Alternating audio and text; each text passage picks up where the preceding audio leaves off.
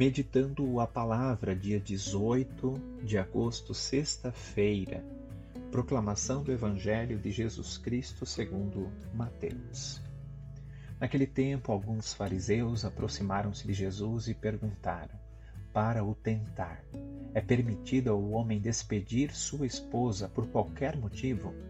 Jesus respondeu: Nunca lestes que o Criador desde o início os fez homem e mulher? E disse: Por isso o homem deixará pai e mãe e se unirá à sua mulher, e os dois serão uma só carne? De modo que eles já não são dois, mas uma só carne. Portanto, o que Deus uniu, o homem não separe. Os fariseus perguntaram então: Como é que Moisés mandou dar certidão de divórcio e despedir a mulher? Jesus respondeu: Moisés permitiu despedir a mulher por causa da dureza do vosso coração. Mas não foi assim desde o início. Por isso, eu vos digo: quem despedir a sua mulher, a não ser em caso de união ilegítima, e se casar com outra, comete adultério. Os discípulos disseram a Jesus: se a situação do homem com a mulher é assim, não vale a pena casar-se. Jesus respondeu: Nem todos são capazes de entender isso, a não ser aqueles a quem é concedido. Com efeito, existem homens incapazes para o casamento, porque nasceram assim. Outros, porém, homens que assim os fizeram. Outros ainda se fizeram incapazes disso por causa do reino dos céus. Quem puder entender, entenda. Palavra da salvação.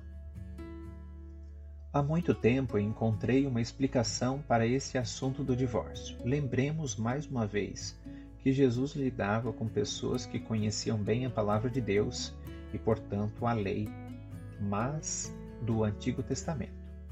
Tenhamos em mente bem claro que o objetivo principal desta concepção do casamento e do divórcio acompanha o estudo do caso, como se nos transportássemos àquele tempo.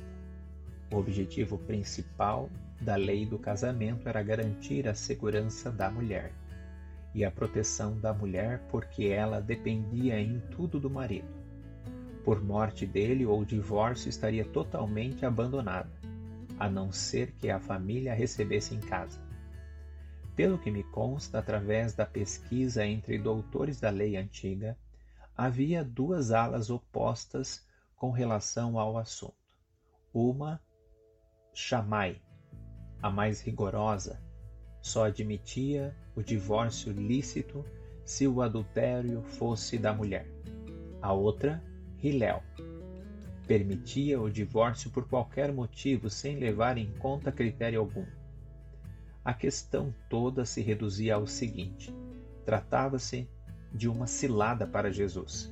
Se ele optasse por uma ou por outra parte, teria forte oposição da parte recusada. Acontece que Jesus já está com a cabeça na lei nova, que prega a indissolubilidade do casamento citando as Escrituras, que as duas facções conheciam.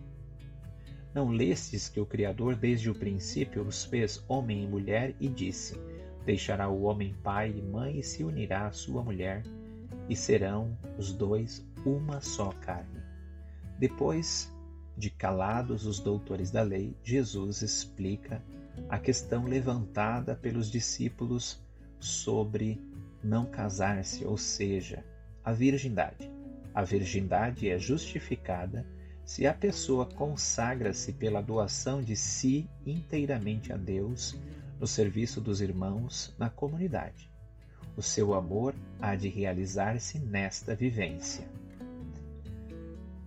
Nada te perturbe, nada te amedronte, tudo passa, só Deus não muda. A paciência, tudo alcança, quem tem Deus nada falta, só Deus basta.